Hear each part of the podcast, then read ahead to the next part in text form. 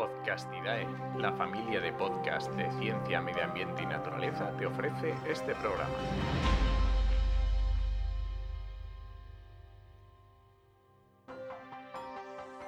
Con el patrocinio de Verdes Digitales, agencia de comunicación y marketing especializada en proyectos ambientales y sociales.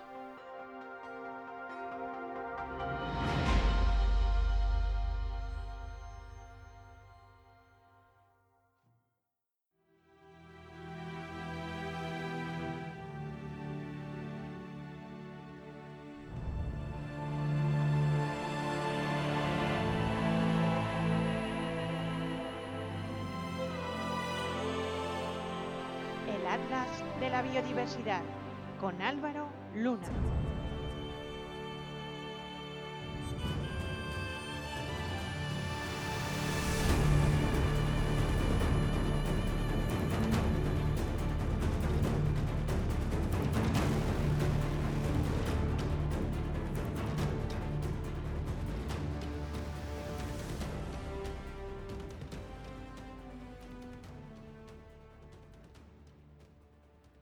No todos los días tiene uno la suerte de ver cómo se publica un libro suyo. Tengo en mis manos un ejemplar de la era del plástico, mi nueva obra de divulgación científica, recién lanzada a la venta y que puede encontrarse tanto en librerías como en cualquier punto de venta por internet. La idea de escribir un libro como este surgió en primer lugar cuando acudía a librerías y veía, para mi sorpresa, que no había ningún libro que, siendo un tema tan de moda, lo tratase de forma global y desde un punto de vista científico, mostrando los efectos del plástico en todo tipo de ecosistemas del mundo. Eso me sorprendió mucho. Pero sin duda, el estímulo final que me hizo ponerme a escribir el libro fue hace dos años, en Egipto, en el mismo viaje en el que descubrí las comadrejas sobre las que hablé en, el primer, en la primera emisión de este podcast. Lo que vi en Egipto fue francamente desagradable. Primero fue las pirámides. Estaba disfrutando de las pirámides, como otros tantos turistas, cuando vi el suelo totalmente lleno de botellas de plástico y todo tipo de envoltorio, que literalmente tapizaban este sitio histórico. Eso me enfadó mucho y me, me causó una sensación desagradable. Así que mientras navegaba en un barco, Nilo abajo hacia el sur de Egipto, como tenía tiempo de sobra, cogí mi libreta y comencé a hacer el primer esquema de lo que sería este libro. Un libro que tiempo después es este que ahora tengo aquí delante y el resultado de aquel primer boceto tan simple.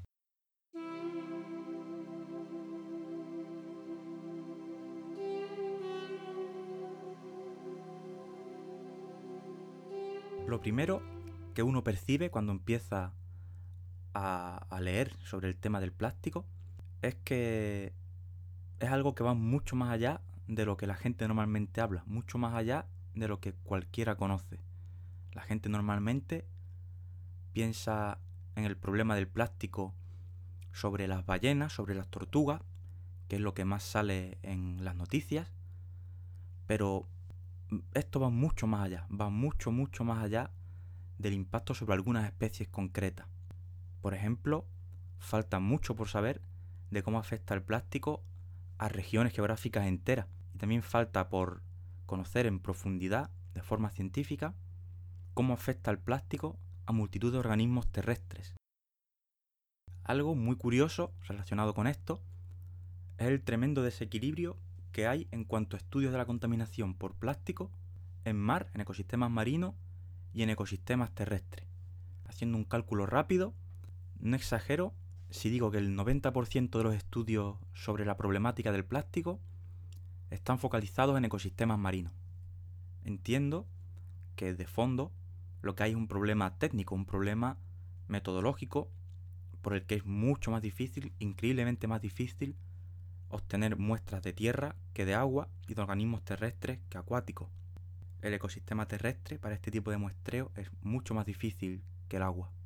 Pese a ello, pese a la aparente escasez de información, creo que con lo que ya se sabe uno puede diseñar el mapa de cómo puede afectar el plástico en ecosistemas terrestres, a qué tipo de organismo, de qué manera, y por eso atando cabos con la información que tengo, he pensado que era interesante destinar un programa del Atlas de la Biodiversidad a este viaje del plástico por tierra. Ya luego haré otros especiales de cómo afecta a lagos y ríos y por último a los ecosistemas marinos, para lo que hay cientos de artículos científicos.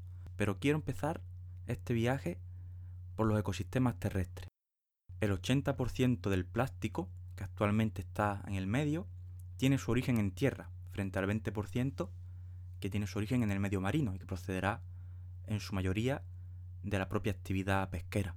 Pero es en tierra, sobre todo en las grandes ciudades y zonas industriales, donde estamos nosotros, donde nos concentramos nosotros, que somos los que usamos y liberamos esos plásticos, donde comienza el viaje de los macroplásticos, microplásticos y nanoplásticos desde su origen hacia la naturaleza. Por lo tanto, son también las ciudades los puntos en los que el plástico puede comenzar a tener un impacto sobre el medio ambiente. Curiosamente, pese a ser un lugar de alta concentración de basura, sobre todo en algunos lugares del mundo, apenas se ha estudiado el problema del plástico en ciudades. No obstante, sabemos que hay aves urbanas, por ejemplo, que usan basura, plástico, como material de construcción de sus nidos. Y sabemos también que esto puede estar ocasionando algún percance. Por ejemplo, que los adultos o los pollos que están en esos nidos queden enganchados a cuerdas de plástico y puedan perder la vida o tener grandes lesiones. Más allá de estos trozos de plástico visibles, como las cuerdas, están los microplásticos, esas pequeñas partículas de escasos milímetros que están en el aire. Son, por ejemplo, las fibras textiles.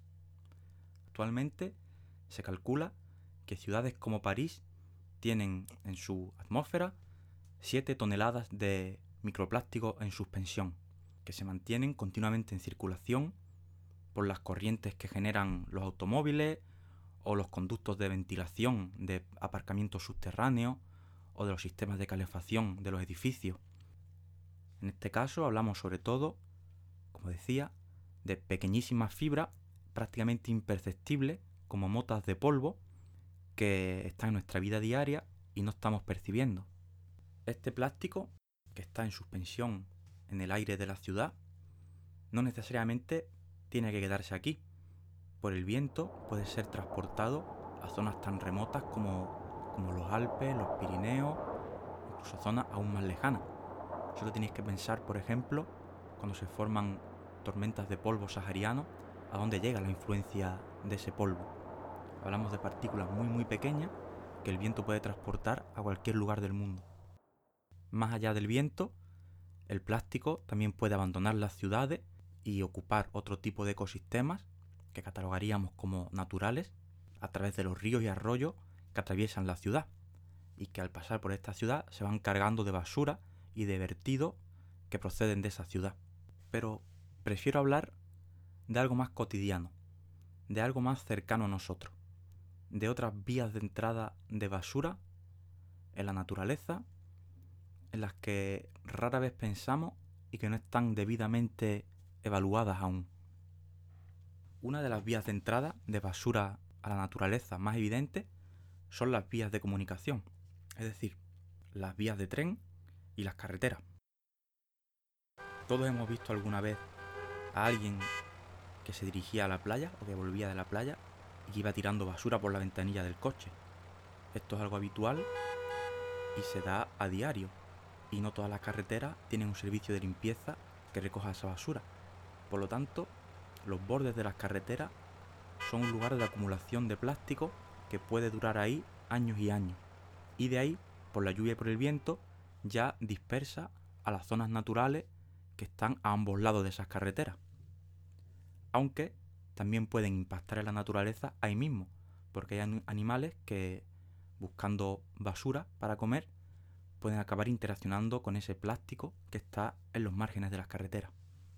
También relacionado con esto están otros puntos de concentración de personas en la naturaleza, es decir, vías de entrada de plástico y basura en general en la naturaleza son aquellos puntos donde las personas hacen uso de los espacios naturales y se concentran, aunque sea puntualmente, en gran medida.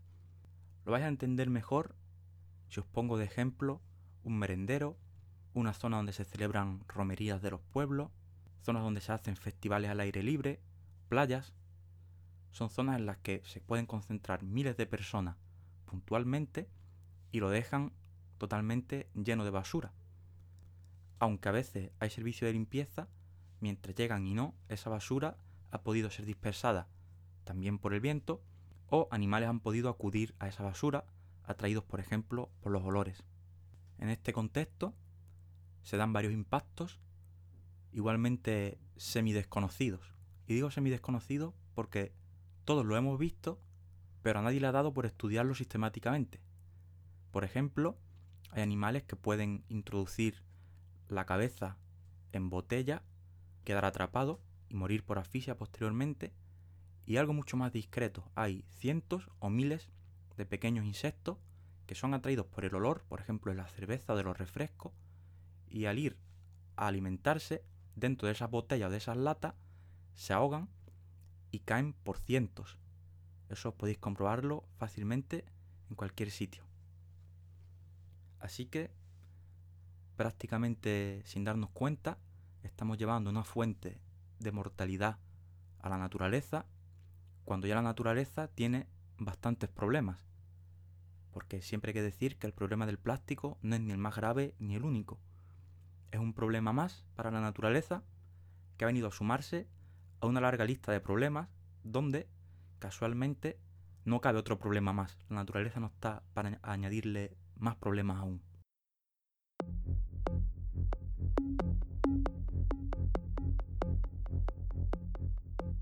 Por dar algunos ejemplos de casos que ya se conocen, de animales interaccionando con plástico que encuentran en la naturaleza, puedo decir, por ejemplo, que el animal que parece estar sufriendo más daño por este motivo son las cigüeñas, porque por un lado ingieren plástico, sobre todo en los vertederos, lo que les causa problemas de digestivos, problemas para la salud y puede ocasionar la muerte, y también lo usan para sus nidos y cada vez ocurre más que las propias cigüeñas quedan enganchadas en sus nidos. Ellas o los pollos, que pueden perder las patas por la constricción que producen ciertas fibras y ciertas cuerdas que están en esos nidos. Lo mismo se ha podido ver para águilas pescadoras y para algunas otras aves, pero como decía al principio, es muy poco lo que se sabe comparado a todo lo que queda por saber. Hasta ahora estaba hablando de fauna salvaje. Los ejemplos que he puesto eran de fauna salvaje y supongo que ustedes estabais imaginando fauna salvaje. Pero hay algo en lo que no hemos reparado, posiblemente porque nosotros aún no hemos visto esa cara de la moneda. La fauna salvaje, como vemos, puede estar sufriendo encontronazos con bolsas, con botellas y con el resto de basura, pero también los animales domésticos pueden hacerlo. No de un modo grave en Europa, aún, pero sí en otro tipo de países. Por ejemplo, en África, los colapsos de sistema digestivo de cabras y vaca son un problema veterinario creciente. Esto puede parecer algo menor para nosotros, pero en ciertas economías de subsistencia, en ciertos países con otras posibilidades económicas, que se demueran las cabras o las vacas puede tener implicaciones muy graves para una familia. También en Arabia podemos hablar de este problema, donde los camellos son un animal de carga, un animal de transporte, que han sido usados durante cientos de años. Todos vinculamos el desierto con los camellos. Una cifra muy clara, procedente de Emiratos Árabes Unidos, revela que el 50%, la mitad, de los camellos de este país están muriendo debido al plástico. Es decir, cuando se analiza la muerte de estos camellos, se encuentra plástico en su interior y eso fue lo que motivó su muerte, el colapso del sistema digestivo. Imagino que muchos de ustedes habrán visto las noticias como a veces las ballenas que aparecen varadas en la orilla tienen dentro plásticos que pueden pesarse y que alcanzan cantidades de kilos, de decenas de kilos. Pues bien, hay camellos en cuyo interior se han encontrado hasta 50 kilos de plástico. Para que lo sepáis, eso es más del doble de lo que se han encontrado en ballenas. Y podéis comparar el tamaño de una ballena con el de un camello. Hasta ahora hablaba de plásticos, de basura, que de un modo u otro llega a la naturaleza. Pero hay muchos más detalles en este problema del plástico. Desde nuestras ciudades, los microplásticos pueden ir por nuestros conductos, por el agua, hacia las estaciones de depuración de aguas. Y lo que mucha gente no sabe es que estas depuradoras de agua tienen verdaderos problemas para captar estos plásticos y hacer algo con ellos, impedir que acaben en la naturaleza. Una vez el agua depurada se vierte en ríos o en el mar. De nuevo, hay que hablar de cifras. Se sabe que cada vez que ponemos la lavadora, con ese agua que luego se va, van de media unas 2.000 fibras de ropa. Si calculamos cuántas lavadoras se ponen en cada ciudad, en cada país y en todo el mundo cada día, podéis entender la cantidad de microplásticos que estamos llevando a las depuradoras, a las estaciones depuradoras de agua cuando existen, cuando no directamente a la naturaleza. En estas estaciones depuradoras de agua de las que hablaba, el plástico, los microplásticos, no son bien interceptados y terminan en los lodos que se forman en estas depuradoras y que tienen aplicación agrícola. ¿Qué ocurre? Estamos concentrando fibras de ropa y otros microplásticos en estos lodos, lodos que luego son usados en la agricultura, pues son muy fértiles. Sin querer, porque desde luego nadie hace esto a propósito, estamos transportando en primer lugar el plástico de un sitio a otro. Lo estamos llevando a la naturaleza y lo estamos usando en suelo agrícola. Y ya que hablo de suelo agrícola, me traslado a este otro tipo de paisaje terrestre, transformado por el hombre, pero al fin y al cabo un ecosistema más. En este medio, aparte del aporte que puede proceder de estos microplásticos urbanos, también la propia actividad agrícola genera sus propios plásticos y no siempre los recicla o los gestiona debidamente. Hay actualmente prácticas como trocear el plástico de un año a otro, mezclándolo con la tierra y así el problema desaparece de nuestra vista, pero no de, de la naturaleza. Lo que estamos haciendo es convertir el plástico en algo más pequeño, más imperceptible, más difícil de gestionar y más difícil de retirar de ese medio. Aparte, al removerlo y mezclarlo con la tierra, ese plástico cada vez está en capas inferiores de la tierra, es más difícil poder sacarlo de ahí y al no estar expuesto a agentes erosivos, más va a tardar en descomponerse. Evidentemente, estas malas prácticas agrícolas no son un problema menor, porque hoy empezamos a adivinar que el plástico tiene efectos en el suelo en sí mismo, más allá de en grandes vertebrados, porque puede estar afectando a la propia agricultura, conforme año tras año esos campos dedicados a diferentes cultivos se van llenando de plástico. Así, sabemos, por ejemplo, que la presencia de plástico alteran diferentes parámetros del suelo, pueden afectar a las comunidades microbianas e incluso a las plantas, porque los microplásticos y los nanoplásticos, que son aún más pequeños, pueden bloquear poros de la semilla o poros de las raíces, impidiendo la circulación de diferentes nutrientes o simplemente alterando el desarrollo, el crecimiento de las plantas. Y como no, podía ser de otra manera, igual que sabemos que en el mar aparte de los grandes animales, afecta a pequeños invertebrados, también esto ocurre en tierra si lo trasladamos a las comunidades de invertebrados que uno podría esperar en tierra. Si uno piensa en invertebrados subterráneos, inmediatamente cae en las lombrices. Y son justo las lombrices, los animales, en los que se ha podido estudiar, aunque sobre todo en condiciones de laboratorio, cómo interaccionan con ese plástico que está en diferentes cantidades en el suelo. Estos estudios nos han permitido saber cómo las lombrices pueden ingerir plástico y esto daña a su sistema digestivo, afecta a su supervivencia y afecta en general a esas comunidades de lombrices del suelo. Hay que recordar que las lombrices tienen una función clave en el suelo, no podemos prescindir de las lombrices. Además, estos animales, al desplazarse arriba y abajo en diferentes horizontes del suelo, están trasladando plástico, ya sea en su interior o pegado a esa mucosidad que tienen en su piel y donde también se pueden quedar adheridos diferentes partículas de plástico.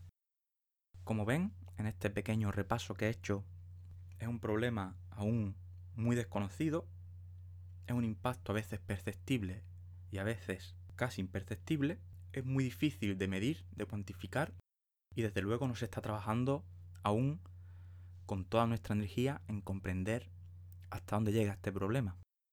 Hemos visto cómo afecta a animales grandes y pequeños, cómo puede alterar diferentes componentes del suelo, cómo puede afectar a la ganadería, cómo podemos sin querer o queriendo incrementar notablemente la cantidad de plástico en la naturaleza. Y este es el problema.